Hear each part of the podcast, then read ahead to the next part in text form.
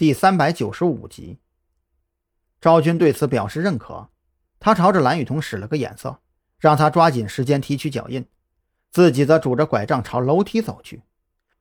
呃，赵队，你就在楼下待着吧，这楼梯上全是被炸碎的木条砖块，您别再摔了。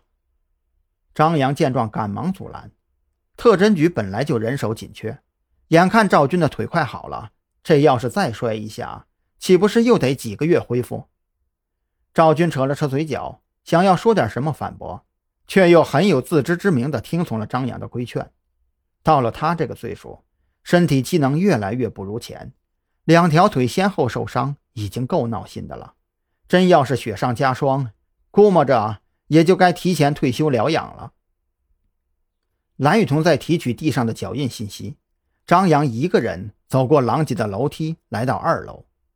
二楼的地面上也有不少粉尘，楼下的脚印同样出现在二楼，只不过除了那个皮鞋留下的脚印之外，还有一行高跟鞋的脚印。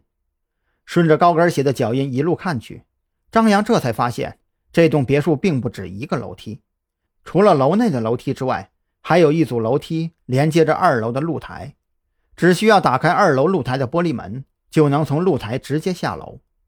看来那天晚上一闪而过的黑影，就是从这露台逃离现场的。张扬掏出手机，对着地面先拍照留证，没去管那个皮鞋的脚印。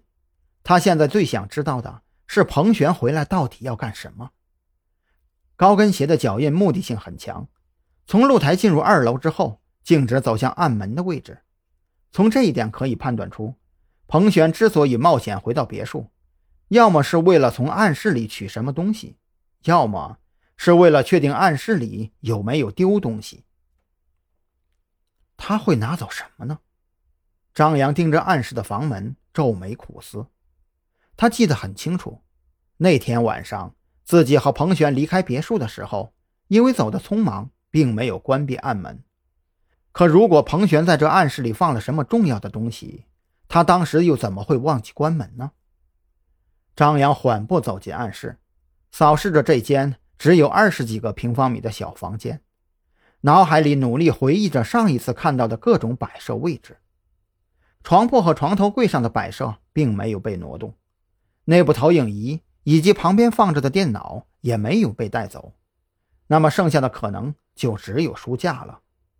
张扬走到书架跟前，仔细地对比着自己脑海里对书架的记忆。书架上摆放的各种书籍并没有明显变化，原先胡乱堆积在一起的几本书被挪动了位置，放在书堆里的硬盘包不见了。彭璇回来的目的就是带走这个硬盘包吗？还是说这个硬盘包是被李栋的人带走研究了？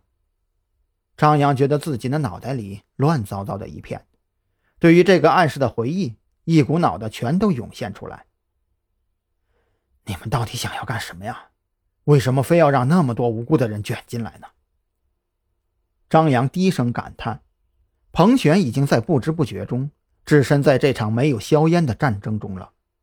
子午会对陆安的报复，或许并不是要杀死彭璇，而是将彭璇一步一步拉下水，然后让他无助地淹死在泥潭里。”短短几个月下来。张扬看到了太多的悲欢离合，一条条鲜活的生命在自己眼前消逝，积压在胸中的郁结也随着时间发酵，让张扬每每想起都恨得牙痒痒。